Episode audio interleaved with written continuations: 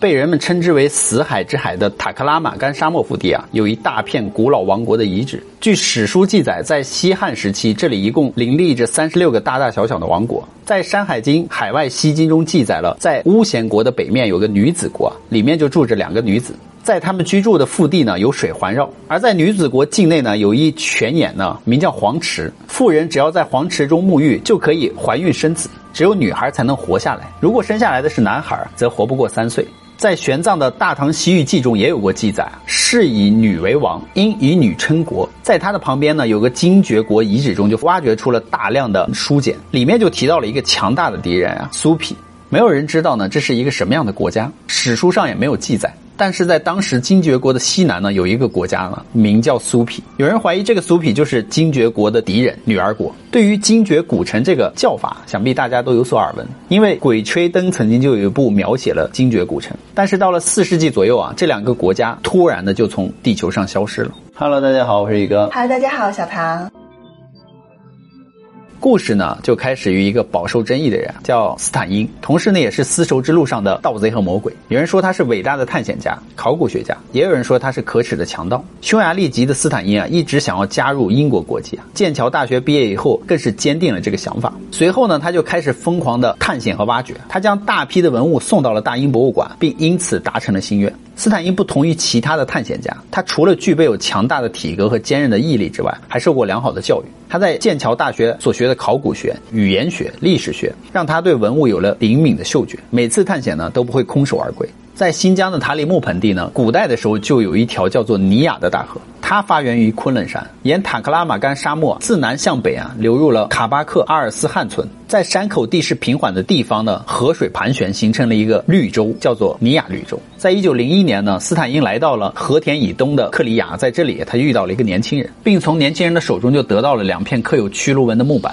他立刻就意识到了这次又要有大发现。随后呢，斯坦因高价买下了这两块木板，并让年轻人做他的向导呢，带着他的探险队向神秘的古城走去。但是对于向导描述的那样的大的遗址来说啊，探险队员显然都不够用。于是斯坦因打算雇佣一些当地人。起初没有人敢受雇，因为在当地人眼中，深入大漠呢就是去送死。所以斯坦因的雇佣的金钱一再提高。最后终于凑够了人数。斯坦因率领着这支考察队呢，沿尼亚河向北进发，一连走了好几天。正当这个斯坦因对这个传说中的古城有所怀疑的时候，向导终于找到了他。而斯坦因觉得这座古城的遗址价值连城啊，他赶忙就把这一天的记录记在了日记本上。一月二十七日，就这样，斯坦因凭借着运气和敏锐的嗅觉，发现了沙漠中的古城。由于古城位于尼亚河下游的岸边呢，所以斯坦因就给它定名为尼亚遗址。斯坦因当时还不知道自己打开了一个古国的大门，这个发现此后让他名声大噪。出入这座古城的时候，其完整的保存让斯坦因和其他的探险队员啊都震惊啊，因为这里似乎从来没有被遗弃过。千百年过去了，一切恍如隔日。只见路边的房门都敞开着，或者是半敞着，仿佛随时都有可能有人出来。在一间房子里面，一架纺车呢被安排在土台上，上面还搭着一条线，让人感觉这个女主人啊还会回来把这个线呢纺完。所以斯坦因还在一个粮仓里发现了橘黄色的谷子，有一堆书简被整齐的摆放在墙边，仿佛正在等着这些主人翻阅。这里的一切给人们一种刚刚离开的感觉，又好像是整个城市突然之间进入了梦境之中啊！一切被定格在了入睡之前，所有的人都放慢了脚步，害怕惊醒了这座古城。这里的情形不禁的让斯坦因想起了欧洲的庞贝城。庞贝就是意大利沿海地区的一座著名古城啊，位于维苏威的火山的西南麓。那么，公元七十九年，维苏威火山突然爆发呢，大量的火山灰铺天盖地的将庞贝城吞没。直到一七四八年，一位农民啊，在给葡萄除草的时候，才意外的发现。所以，当考古学家们把这座古城清理出来，展现在人们面前的时候，人们才发现了庞贝古城呢，仿佛被定格在了被岩浆掩盖的那一瞬间。于是呢，斯坦因称呼尼亚遗址为东方的庞贝城。这座古城的中心有一座高大的佛塔，其余的建筑都分散在佛塔的周围。整个遗址呢，南北延伸二十五公里，东西分布七公里。这一片遗址中，除了房屋和佛塔之外，还有墓地、果园、畜牧圈、渠道、池塘、陶窑、冶炼遗址等等。所以，短短的十六天的挖掘，斯坦因和他们的团队一共挖出了十二箱珍贵的文物，并将这些文物全部的掠走啊，送往了伦敦。和斯坦因预计的一样，这一批文物首先震惊了英国，接着轰动了欧洲，最后全世界的人都被斯坦因所说的东方庞贝而迷住了。斯坦因前后共四次来到尼亚遗址，挖掘走了物品啊，共计挖掘遗址四十一处，带走了屈卢文和汉文书啊，约一千零一十二件，金银玻璃漆器木制品、纺织品啊若干，工具呢、生活用品、文具和乐器若干。所以斯坦因回国后，把自己从尼亚遗址中盗走的文献整理并发表了。其中的汉文简被国学大师王国维看到了，根据简书上秦始五年字样以及自己丰富的学识，参照了中国史记的蛛丝马迹呢，梳理考断呢，尼亚古国就是古代西域三十六国之一的精绝国。随后呢，王国维就发表了论文啊，《流沙坠简》，其中称尼雅遗址啊，在汉朝的时候就被称作精绝国。在一九三一年呢，斯坦因再次来到尼雅，发现了一个木简，其中木简中这样的记载啊，说汉精绝王陈叔从。从这七个字清晰的肯定啊，木简出土的废墟确实就是《汉书》啊精绝王的驻地，而尼亚遗址也就是《汉书·西域传》中记载的精绝国的故址。根据《西域传》记载，精绝国位于昆仑山下塔克拉玛干大沙漠南缘，接受汉王朝西域护府的统辖，所以国王属下有将军、都尉。罗长共四百八十户，三千三百六十人，军队五百人。精绝国虽然是一个如沧海一粟的小国，但是它位于丝绸之路的咽喉要地，地理位置十分重要，成为东西方文化的交汇之所。当时的尼亚城叫做尼壤，是精绝古国最繁华的城市。所以精绝国后来被鄯善吞并，尼亚河流域被纳入了鄯善王国的版图，精绝国呢就改名为精绝州了。鄯善王对精绝治理比较高明啊，他启用当地的一些有势力的人物，委任了官员负责管辖精绝州的人民。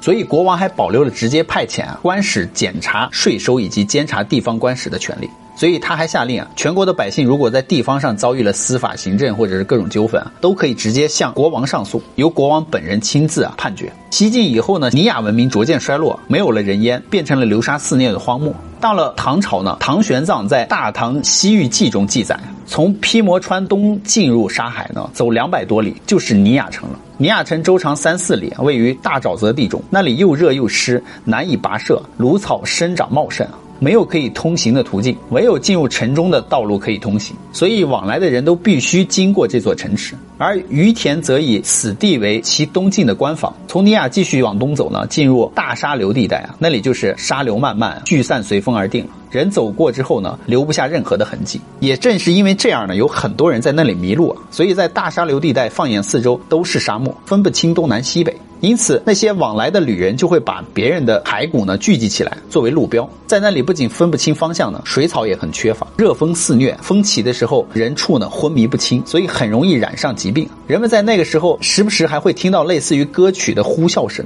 有时候还会听到哭泣之声，不知不觉呢，有些人就会受到魅惑。不知道自己身处何处，经常有人因此丢失啊，所以声称这里呢就叫做鬼魅精灵啊所干之事。而我们透过屈鹿文还了解到一个丰富多彩的精绝古国啊，这是一个什么样的语言呢？屈卢文最早起源于古代的犍陀罗，是公元三世纪的印度孔雀王朝的阿育王时期的文字。刚开始呢是在印度西北和如今的巴基斯坦一带使用，后来传到了中亚地区。公元四世纪呢，中叶随着贵霜王朝的灭亡呢，所以屈卢文呢也成为了一种无人可识的死文字。直到一八三七年呢，才被英国的学者普林谢普而探明了屈卢文的奥秘。由于屈卢文文字的形状弯曲啊，读法从右至左，发音无定准，也被人们叫做驴唇文。尼亚遗址中的屈卢文书简包罗万象啊，包括了政治、法律、生活、占卜等各方面都有涉及，就像是一部尼亚历史的百科全书。提到葡萄酒啊，人们首先想到的有可能是法国。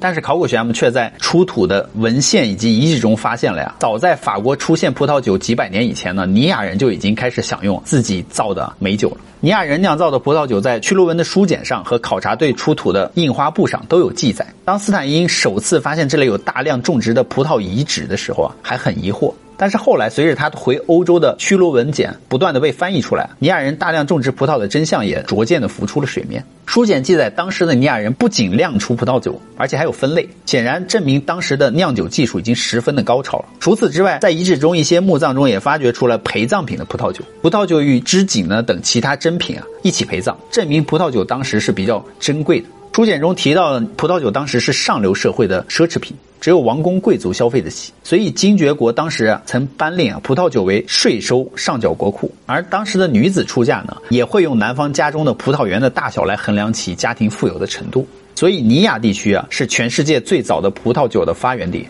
那么还有一个问题就是精绝国为什么会消失的这么突然？关于精绝国的消失的说法不一样，有些人认为是战争摧毁了古老的国家，这个观点可以在出土的屈鹿文书简中得到支持。而在精绝国的西南方有一个强大的部落呢，这个部落常年威胁和入侵精绝国以及附近的国家。袖珍的精绝国人口只有三千多人，士兵五百多人，自然逃不掉强大部落的入侵。这个说法因为精绝国保留相当完整的遗址而受到了质疑，因为遗址中房屋完整啊，似乎没有被侵略过的痕迹啊。第二个说法就是精绝国灭亡是因为自然环境恶化，随着气候的变化，尼亚河开始出现萎缩，以至于后来缺水。在出土的屈鹿文书简中也发现了这样的条款，上面写就是砍伐活树呢就会罚你一匹马，砍伐树杈呢就会罚你一头牛。所以精绝国开始用法律手段保护了水资源和树木，可见当时的环境已经恶化到了什么地步。然而既然如此，尼亚河最终还是断流了呀。原先的精绝国在失去了水源、居民们无法耕种的生活的情况下，只好离开，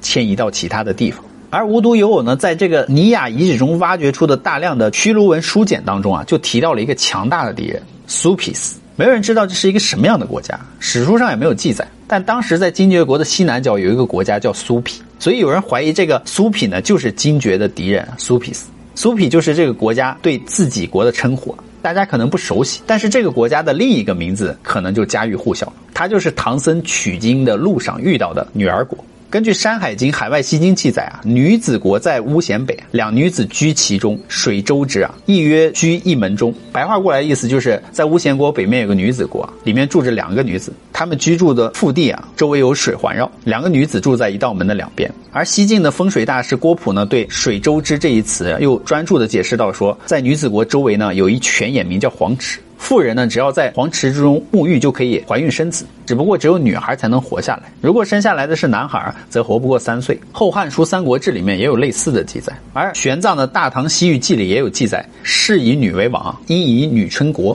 夫亦为王，不知政事。在这个女国之中啊，国政大事女王说了算，也有少部分的男子，但是男子只负责在家务和务农，或者是外出打仗这些，没什么大权。不过这和我们想象中的女儿国有点差异啊。因为中原王朝之所以把它称为女儿国，可能就是因为君主是女子吧。女儿国在历史上被称为女国，形式上是一个母权国家，最高的统治者称为女王。人们怀疑是女儿国消灭了精绝国，原因有下几点：首先，两个国家离得很近，而精绝国在于田以东，所以女儿国就在于田的南边。从地理位置上看，女儿国与精绝国的骚扰和侵犯都是有可能。当时的精绝国面积很小，只有一个城或者是周围的乡村部落。而女儿国的领土范围啊，在鼎盛的时期，北接于田，东北临青海通天河，西至天竺，东与吐蕃接壤，是一个大国。历史上呢，精绝人口最多记载也就是三千三百多人，而女儿国人口最多记载有上万户，居民七万多人。所以女儿国有大量的青壮男女可以作战，他们个个野蛮威猛。然而母系氏族民风原始野蛮，